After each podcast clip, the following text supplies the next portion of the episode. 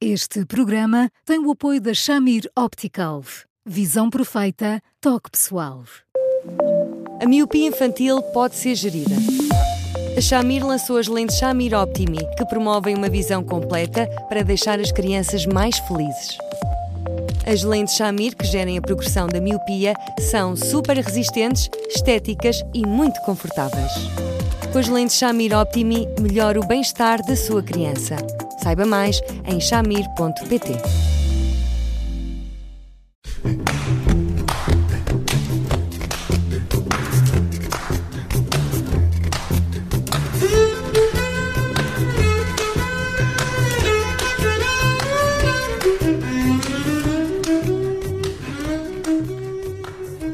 vamos falar de uma sogra metediça, mas eh, sobretudo de um filho que procurou sempre a mãe e não a mulher para ajudar com a criança. Bom, isso acabou, acabou com a relação. Esta ouvinte começa por perguntar: Olá, Eduardo, se a família nuclear deve ser uh, uh, a prioridade.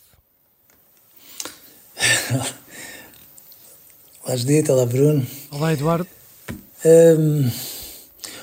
Eu às vezes costumo dizer que, tomando em consideração o nascimento de um bebê, eu costumo dizer que hum, às vezes um filho eh, é sem dúvida aquilo que pode ligar mais duas pessoas, mas também é aquilo que pode espatifar com alguma facilidade um casamento.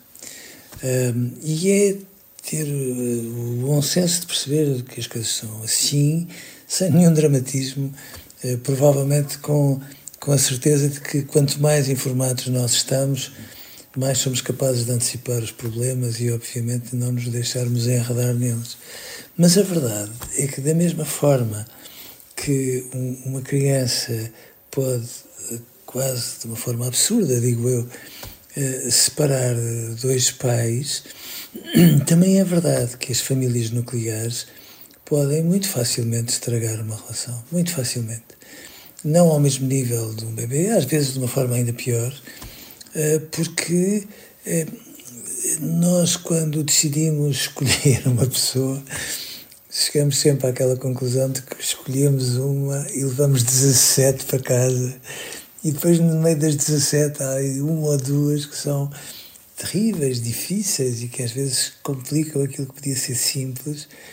E se nós tomarmos em consideração o nível de autonomia de muitos filhos em relação às suas famílias de origem, eh, às vezes fica este, esta atmosfera que é descrita por esta nossa ouvinte de haver, neste caso concreto, mas em relação às mulheres, para com os seus pais também, naturalmente acontece, de haver uma, uma sogra tão preponderante, mas tão preponderante, às vezes tão exigente também, e digo eu, às vezes também um bocadinho insensata para, para, para se intrometer, onde em muitos momentos não devia fazer.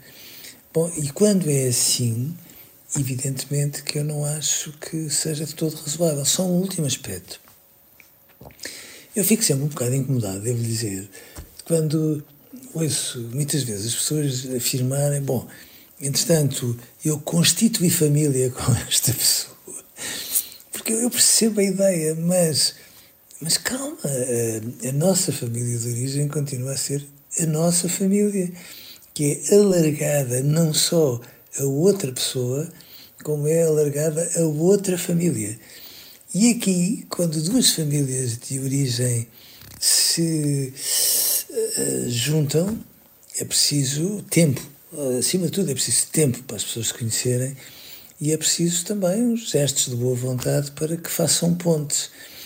Se isto for feito assim, Judite, não vejo sobressaltos, não quer dizer que não seja difícil, aliás, basta ver agora no Natal a ginástica da agenda, que para muitas pessoas é estarem com as suas respectivas famílias a comemorar esta quadra, mas se isto for feito assim, fantástico.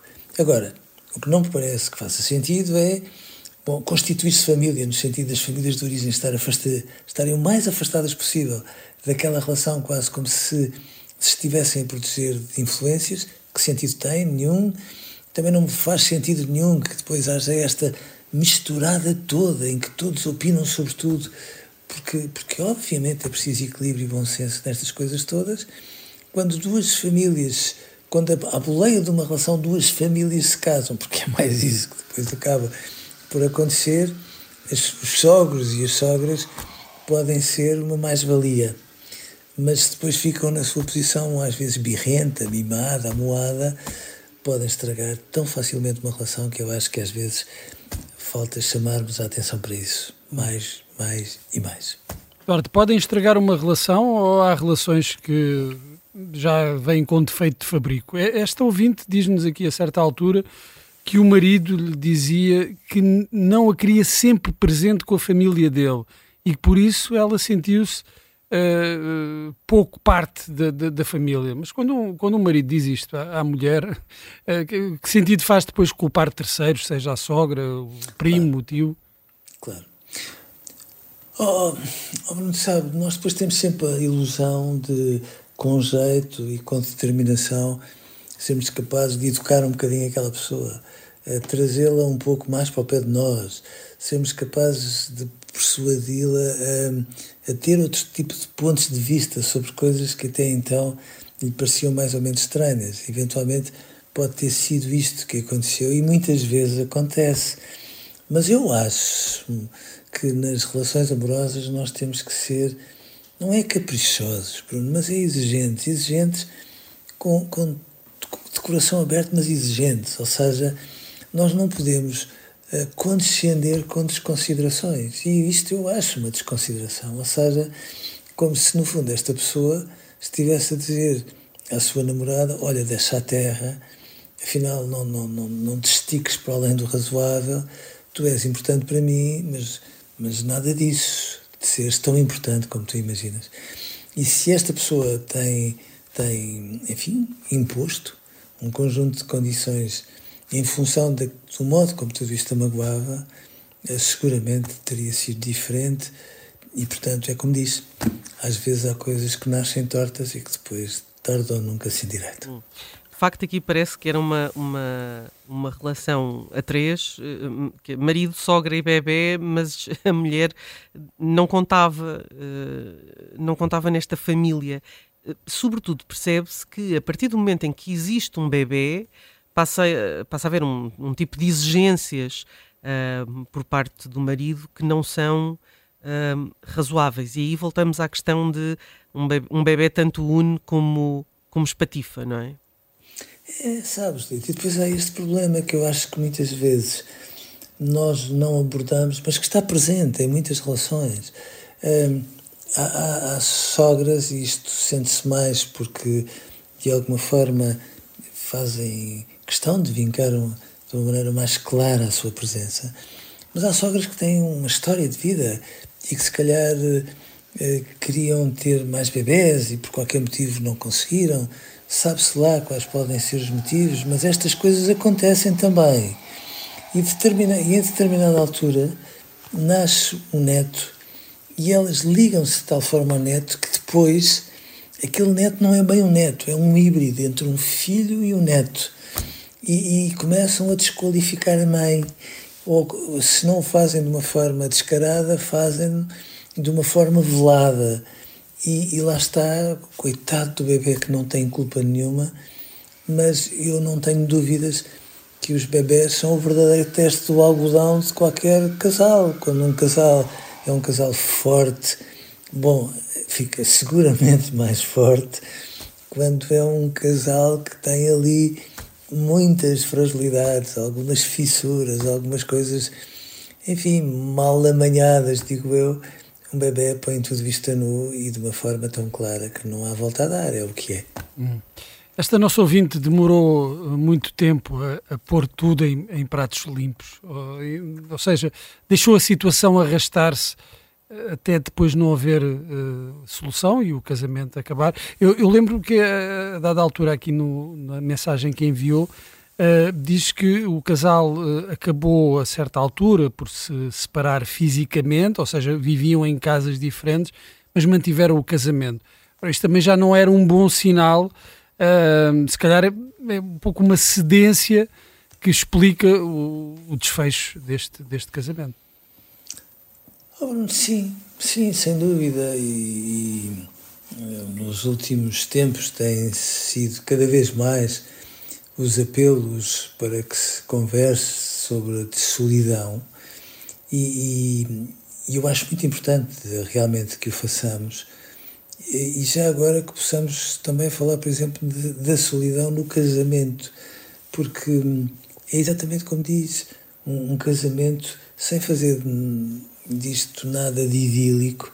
Um casamento é suposto que seja uma união por dentro, uma união de facto por dentro. Uma união não significa uma confusão. As pessoas têm direito, estão obrigadas à sua autonomia, mal seria, senão não se ligariam umas às outras. Mas isto não acontece. E depois repare, nós, então, numa primeira experiência de casamento, nós somos todos muito pequeninos, por mais crescidos que sejamos. Não temos experiência de vida, não sabemos, às vezes, muito bem o que é, que é viver com outra pessoa, não sabemos seguramente o que é trazer estas pessoas todas da família eh, para, para o meio de uma relação e tentar conciliar e compatibilizar tudo isto. E de repente nós somos sensíveis, vamos registando eh, qualquer coisa que nos magoa, e depois mais outra, e depois mais outra. Às vezes falamos e depois vamos guardando, e às vezes quando falamos, falamos de uma forma enviesada. Lá estás tu a chamar a atenção para a minha mãe que parece que não faz nada direito, e de repente andamos ali a desconversar e a desconversar, e a certa altura eh, há muitas pessoas que coabitam, mas não convivem. Às vezes nem precisam de mudar de casa. Coabitam, mas não convivem, ou seja, não são de facto, eh, não, são, não estão, estão tecnicamente casadas, mas, mas não estão casadas. Depois vão arranjando artefactos, ou porque uma ressona e a outra dorme no quarto ao lado, ou seja, vão arranjando muitos aspectos laterais que vincam este afastamento, como por exemplo, eh, enfim, eh, estarem casados, mas viverem em casas separadas, porque de alguma forma, assumidamente, já não conseguiam conviver e, e provavelmente nem conseguiam coabitar. Eh, mas lá está, é uma solidão muito grande. Às vezes nós olhando de fora dizemos assim, mas como é que foi possível as pessoas estarem tanto tempo nisto? Mas oh, às vezes nós sentimos tão sozinhos, com tão poucos argumentos. Às vezes temos até vergonha de falar disto com as pessoas nossas amigas. As pessoas nossas amigas tentam ajudar, mas às vezes não ajudam tanto como imaginam. Que quando damos conta, passaram anos, anos, anos, anos, anos. Desperdiçamos a nossa vida, as relações fraturam-se de forma irreparável. Ah, mas isto pode acontecer um bocadinho a todos nós, e se calhar já aconteceu, porque, porque, porque vamos cedendo, porque estamos assustados, porque nos sentimos muito sozinhos e não temos quem nos ajude a pôr legendas nisto tudo. Eh, só mesmo para terminar, porque há aqui um, um, um, um pormenor interessante que é eh, este pai também uh, aproveita sempre a mãe para não tratar da filha. Oh, oh Judite, eu, eu, há cada vez melhores pais, eu continuo a achar que muitos pais conseguem ser mães fantásticos. Um, alguns até conseguem ser melhores, mais do que muitas mais. Não vendem mal ao mundo. Mas eu também acho que muitas vezes há muitos homens que ainda são muito mal educados, parecem adolescentes crescidos. Se se podem escapar a compromissos e a, e a responsabilidades, fazem-no de uma forma intensa. E então, num registro como este, eh, quando reclamam estar com um filho, muitas vezes reclamam vão até onde for preciso e depois delegam essas competências invariável e continuadamente uh, nos avós.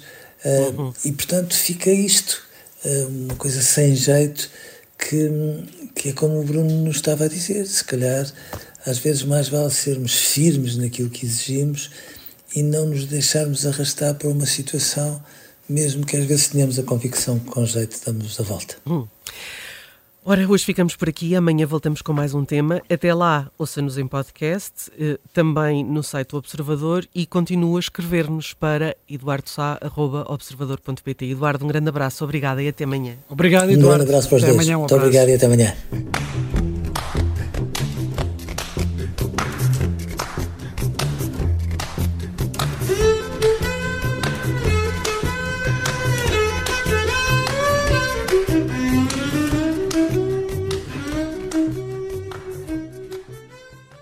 Este programa tem o apoio da Shamir Optical. Visão perfeita, toque pessoal.